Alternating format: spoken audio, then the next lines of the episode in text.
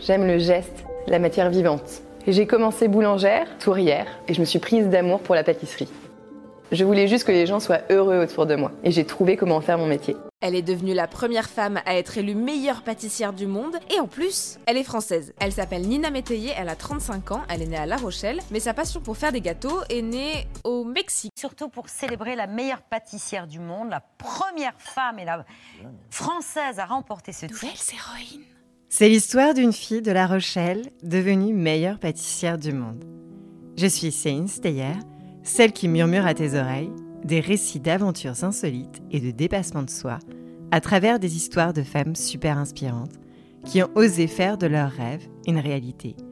Des histoires pour t'aider à grandir en confiance et trouver ton propre chemin. Bienvenue dans le monde surprenant des nouvelles héroïnes. Nouvelles héroïnes. Il était une nouvelle héroïne qui s'appelait Nina. Nina Ricci, la parfumeuse? Non. Mais le métier de notre Nina invite nos sens à humer du nez toutes les saveurs. Nina Simone, la chanteuse et pianiste? Non plus. Mais dans son laboratoire, notre Nina y va piano piano. Nina est née en 1988 à La Rochelle, ville côtière de l'Atlantique, non loin d'un fort très boyard. Attention, l'histoire de Nina te donnera l'eau à la bouche et fera sautiller tes papilles. Et pour mener à bien son histoire, il te faudra 166 g de sucre, 254 g de farine, un sachet de levure, une gousse de vanille, 185 g de 185 g de entier. Mais je ne sais pas combien ça pèse, moi, un œuf entier. Arrondi à 3 œufs de taille moyenne, petite chef. 76 g de lait, attention, c'est précis, et 254 g de beurre. Ceci est la recette d'un célèbre gâteau de Nina. Je t'en donne la suite à la fin de l'épisode. En 1988, à La Rochelle, cette année-là, à la radio, les parents de Nina écoutent David et Jonathan qui se demandent si tu viens en vacances sous le soleil d'hiver de Niagara. Dans la famille Métayer, je demande les parents, Nathalie et Rodolphe, deux gastronomes en culotte plus trop courte qui mangent sans faim et sans faim, surtout si c'est très fin. Et si le beurre des Charentes, AOP, s'il vous plaît, parfume les mets. Je demande ensuite l'aînée, Nina, la voilà. Et enfin, je complète la famille avec les deux petites sœurs, Pandora et Paloma. Une triplette magique qui rime avec A, normal quand l'appétit, avec un grand A, est légion au sein de la maison. Le mercredi après-midi, Nina les passe avec sa meilleure amie Esther, avec qui elle prépare des gâteaux au bon beurre des Charentes. AOP, s'il vous plaît. Le week-end, quand Rodolphe et Nathalie, ses parents, préparent leur super lasagne, plat mythique des métayers, les copines des filles s'invitent sans trop se faire prier. Tout est préparé, telle la devise métayer. Des bons produits du marché, tu choisiras. Une cuisine précise, tu veilleras. Un bon assaisonnement, tu n'oublieras pas. Et gare à toi si tu fais l'impasse sur un de ces commandements. Encore plus grande que moins petite, au lycée, Nina n'a pas la langue dans sa poche. Et c'est tout naturellement qu'elle souhaite en acquérir une nouvelle. Non, pas une langue de bœuf qu'on servirait à la cantine, ou la langue de chat de chez la boulangère au coin de la rue. Elle veut apprendre l'espagnol. Et plutôt que de partir dans une auberge espagnole, ce qui serait logique, vu ses affinités culinaires, elle préfère traverser l'océan Atlantique pour atterrir au Mexique, sur les terres de Zorro et de Frida Kahlo.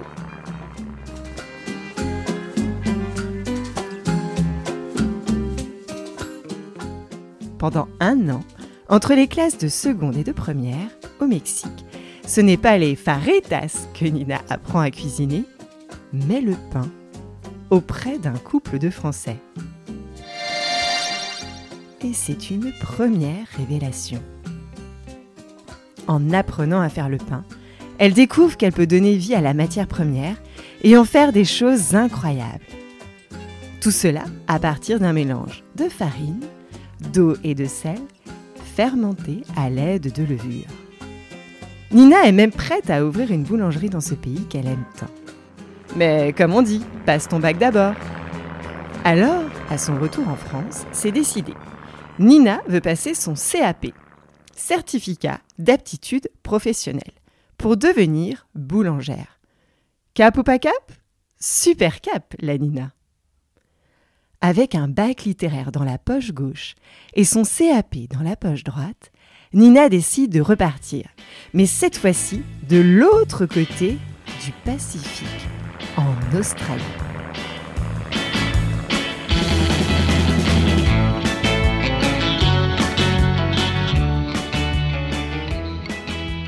Quelle drôle d'idée de s'exiler au pays des tartines de Végémitaka. C'est une pâte à tartiner brun foncé et très salée à base d'extrait de levure et du barramundi, cousin du barracuda. Sorte de beurre de cacahuète, sûrement pas AOP. Désolé. Et ce qui est encore plus ébouriffant, que très surprenant, c'est qu'en Australie, Nina y découvre une passion. Non, pas la passion du surf, ni celle du yoga, mais plutôt la passion de la pâtisserie. À son retour, elle passe un CAP pâtissière et intègre la prestigieuse école Ferrandi. La Grande École Ferrandi est une institution fondée il y a plus de 100 ans et qui prépare au métier de la gastronomie et de la direction d'hôtel.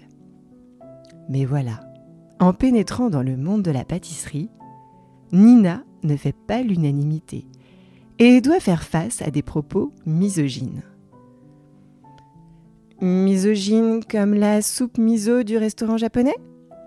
Oh, Maître Capello tortellini, peux-tu nous aider à OPE S'il vous plaît La misogynie signifie ne pas aimer ou ne pas respecter les filles ou les femmes simplement parce qu'elles sont des filles ou des femmes, et de les trouver inférieures. Par exemple, penser que les garçons sont meilleurs que les filles parce qu'ils sont en général physiquement plus forts, ce qui n'est pas du tout vrai. Tout le monde mérite le même respect et la même considération. Les mauvaises langues se délient dans les couloirs des palaces qu'elle intègre. Quoi? Une fille en pâtisserie? Hum, Elle arrêtera quand elle aura des enfants, tu verras. Sa place n'est pas dans le laboratoire où l'on réalise les pâtisseries, mais derrière la caisse, en magasin. Oui, ces propos ne datent pas du 19e siècle, mais bien du milieu des années 2010. C'est mal connaître notre Nina, dont ce type de remarque glisse comme du beurre des Charentes AOP sur le faux filet E, sur le dos de la pelle à tarte de Nina, et ne fait qu'appuyer sa détermination. Ah Vous allez voir les cocos qui fera la meilleure tarte au citron de Paris. Vous verrez Nina entame une carrière dans les grands palaces et hôtels avec plein d'étoiles, comme par exemple au Meurice, sans Guillaume, puis au Raphaël, sans Michel-Ange, où elle est nommée chef pâtissière. Et c'est bientôt le chef top, Jean-François Piège, qui l'appelle pour ouvrir le grand restaurant. Non, rien à voir avec le mythique film éponyme avec les acteurs préférés de grand-papa, Louis de Funès et Bertrand Blier. Cher ami, Oh, monsieur le commissaire divisionnaire. je voudrais vous présenter à deux confrères étrangers, le commandator Riganti Oh, come sta? et son confrère allemand, le docteur Müller. Sehr angenehm. J'ai pris la liberté de promettre au docteur Müller que vous lui donneriez la recette de votre soufflé à la pomme de terre. Ja, ja, s'il vous plaît. Mais vous savez que c'est un secret professionnel.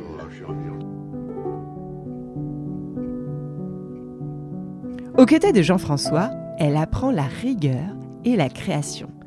Oui, car pour devenir pâtissière, il ne s'agit pas de casser deux œufs, de séparer les blancs pour les faire monter en neige, d'y ajouter une pincée de sel, de faire fondre au bain-marie le chocolat. Non, la pâtisserie est un métier milligrammique. La pâtisserie demande une précision soutenue et Nina a dû apprendre à être minutieuse malgré sa nature un peu brouillonne. Pour te donner un exemple, pour réaliser une pâtisserie au grand restaurant, Jean-François lui donne un fruit. Disons un citron. Et c'est à Nina d'inventer des idées de recettes. D'une simple tarte au citron, en passant par le sablé au citron, ou un tiramisu au citron, jusqu'au citron givré. Pour que son idée soit validée et inscrite au menu de la carte du restaurant, elle doit faire goûter une première fois, puis une deuxième, et même jusqu'à 30 fois pour que Jean-François et Nina soient satisfaits tous les deux du résultat. C'est un travail d'orfèvre avec un bijou qui se mange sucré. À peine 30 ans, Nina reçoit le prix de chef pâtissière de l'année au Go un 20 sur 20 pour les gastronomes. Dans le même temps, elle participe à des concours culinaires à la télévision. Pourtant, derrière cette ascension fulgurante se cachent des moments moins glamour. La misogynie du milieu ne retombe pas comme un soufflet et des chefs lui expliquent que sa place n'est pas en cuisine car c'est une femme et qu'un jour elle sera maman. Oui, nous sommes toujours dans les années 2010. Enceinte, on lui reproche ses absences. Alors elle en parle à des femmes comme Anne-Sophie Pic, seule chef française à détenir trois étoiles au guide Michelin. Euh, pas les pneus, hein, mais une autre consécration pour les chefs culinaires. Nina fait le choix de travailler en indépendante pour prouver qu'une autre façon de faire, respectueuse de toutes et tous, est possible. Elle ouvre sa pâtisserie en ligne et s'installe avec son mari et ses deux petites filles dans l'heure au sein d'un petit village du pays d'Ouche. Elle crée une chaîne sur le tube de toit sur Internet pour partager ses recettes et même si elle se lève à 4 heures du matin pour faire des gâteaux avec son équipe, ne pas avoir de boutique physique lui permet une grande liberté à elle et à ses employés.